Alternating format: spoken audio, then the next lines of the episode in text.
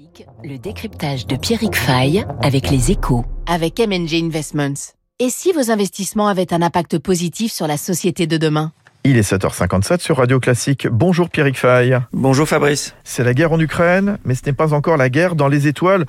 Heureusement d'ailleurs pour les cosmonautes de l'ISS. Ouais, il faut imaginer la station spatiale internationale avec à son bord un Allemand, quatre Américains et de Russes. L'ambiance ne doit pas être à la vodka et au caviar en sachet lyophilisé. Ils sont très certainement au courant des tensions actuelles selon un observateur. Mais la NASA s'est voulu rassurante. Nous opérons pacifiquement dans l'espace. La coopération est plus que nécessaire à plus de 400 km de la Terre pour des raisons de sécurité notamment.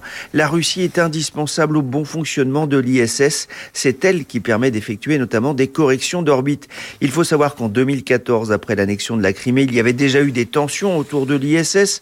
Un responsable russe avait suggéré aux Américains d'utiliser un trampoline pour acheminer leurs astronautes vers l'ISS.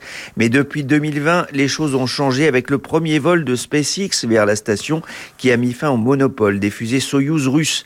L'avenir à long terme de l'ISS se pose malgré tout. Les États-Unis veulent la prolonger jusqu'en 2030, mais la Russie n'est engagée que jusqu'en 2024 et réfléchit à construire sa propre station d'ici à 2025. Alors euh, voilà pour euh, l'ISS, ça a l'air de bien se passer. En, en, dehors de la station, les tensions, elles sont beaucoup plus palpables.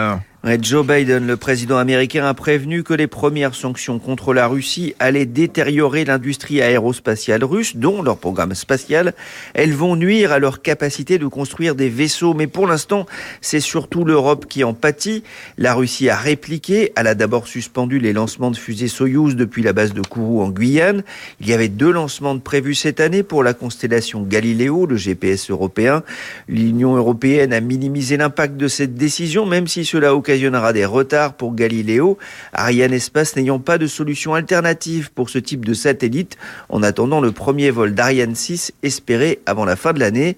Moscou menace aussi le programme de l'opérateur de satellite OneWeb. Une fusée Soyuz doit quitter Baïkonour le 5 mars avec à son bord de nouveaux appareils.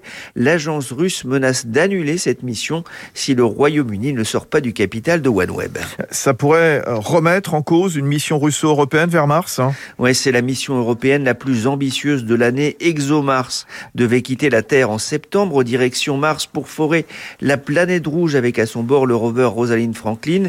Il devait descendre grâce à un module de conception russe. Son lancement est très improbable. Un nouveau coup dur pour l'agence européenne qui avait déjà dû repousser cette mission en 2020 en raison de la crise du Covid. Passionnant. Merci Pierrick Fay des Échos. Bonne journée. À très bientôt. À demain sur Radio Classique.